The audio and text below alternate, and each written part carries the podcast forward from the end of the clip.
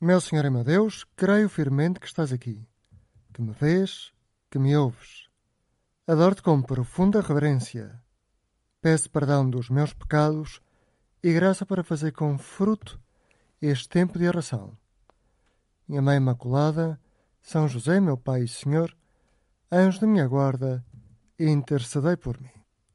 Ontem estive à conversa com um amigo e estava-lhe a dizer já tinha reparado no pouco trânsito que estava a haver, agora que as escolas, as universidades estão de férias.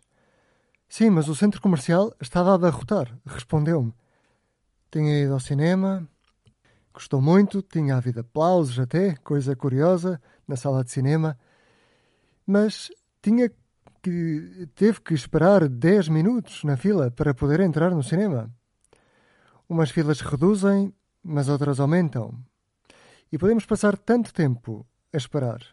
Imagine que nestes dias pode estar à espera durante muito tempo em filas de supermercado, nos parques de estacionamento. Estes dias são uma verdadeira azáfama. São uma espera. Mas vamos até dizer em positivo. São uma espera da alegria. Vai nascer Jesus. E queremos ter o nosso coração preparado. Que melhor coisa do que viver estes dias de espera, de filas, do que viver com alegria. Que melhor do que viver contigo, Jesus, no pensamento e no coração. É isso que queremos. Estar alegres para que outros estejam alegres. Na família, no trabalho, nas lojas até.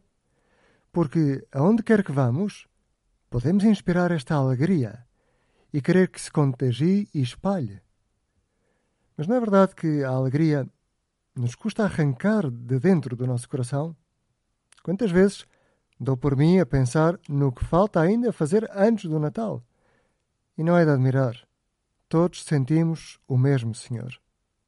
E os santos também sentiram algo parecido. Santa Faustina, quando estava no hospital, no, no, no dia 24, dia na véspera de Natal, tem uma alegria enorme porque vai poder voltar a casa. Aliás, como tantas pessoas que estes dias conseguiram a alta do hospital também. E quando está a saborear esta alegria de voltar eh, a casa, ao seu convento, tem que passar pelo meio da cidade e repara numa coisa que escreve no seu diário. A irmã Crisóstomo veio à tarde e levou-me a casa pelas festas. Estava contente por estar com a comunidade. Enquanto atravessava a cidade, imaginava que era Belém. Ao ver que toda a gente ia com pressa, pensei: hoje, quem é que está a meditar um mistério inconcebível no recolhimento e no silêncio? E termina assim esta anotação cheia de amor a Deus, feita no seu diário. Talvez esta anotação, escrita em 1936, não esteja tão longe do Natal de 2021. Quem medita o teu nascimento, Jesus? Quero eu, Senhor, meditar. Quero alegrar-me com a tua vinda ao mundo.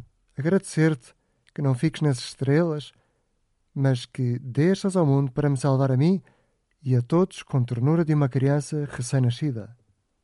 Estes dias antes do Natal podem ser dias de confusão ou de alegria. Tudo depende como andas recolhida, recolhido. Vais às compras, vais no autocarro. Por que, que não agradeces a Deus coisas simples? Ninguém te tem que ouvir só Jesus.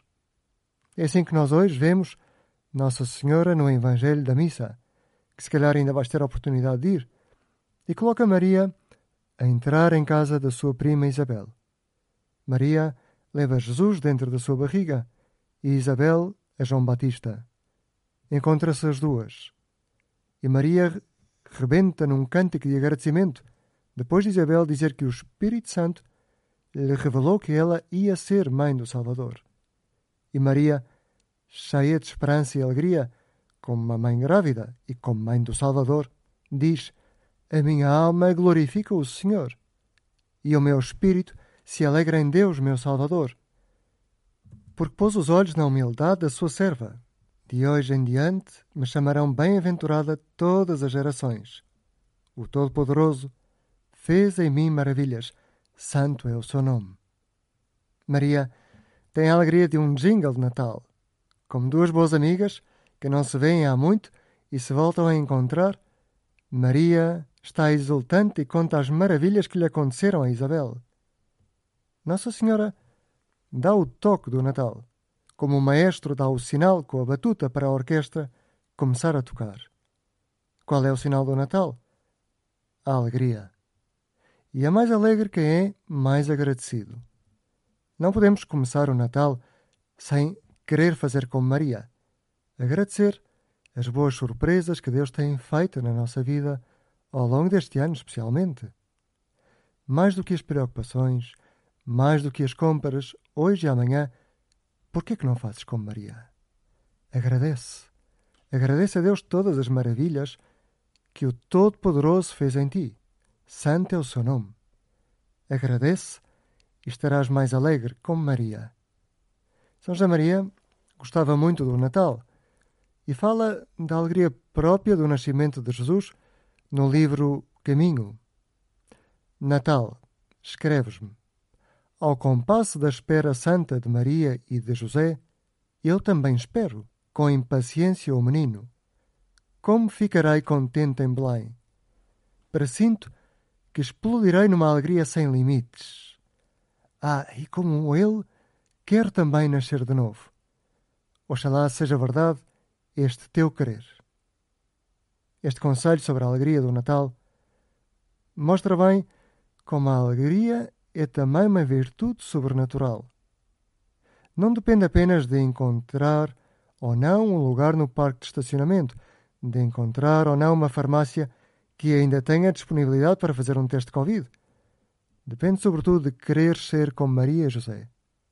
No meio das dificuldades da viagem para Belém e do nascimento de Jesus, eles estavam alegres, porque percebem que Deus os acompanha e nunca os abandona. São alegres porque são humildes. Talvez a conversão de Natal de que fala São José Maria passe por isso mesmo. Ser mais alegre este Natal em minha casa, no meio dos meus amigos, apesar de haver uma boa confusão na cozinha, apesar de haver um irmão que lá parte um copo antes de chegarem os avós para a consoada, apesar Apesar de tudo, Deus quer-nos felizes como Maria.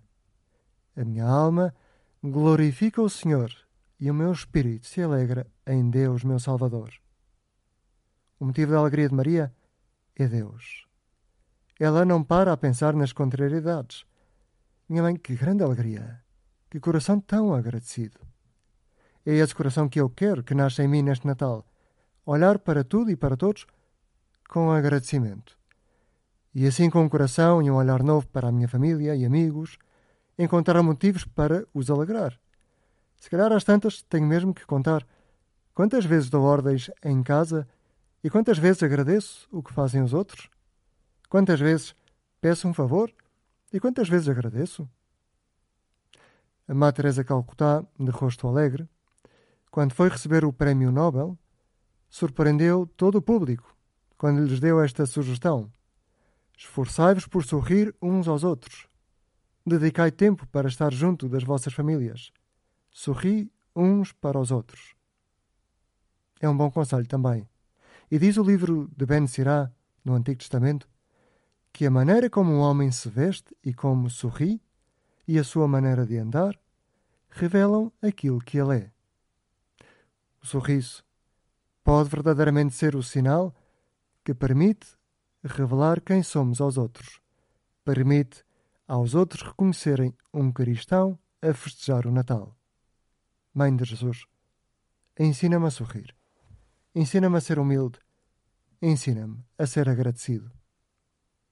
Dou-te graças, meu Deus, pelos bons propósitos, afetos e inspirações que me comunicaste nesta meditação. Peço-te ajuda para os pôr em prática. Minha Mãe Imaculada, são José, meu Pai e Senhor, anjo da minha guarda, intercedei por mim.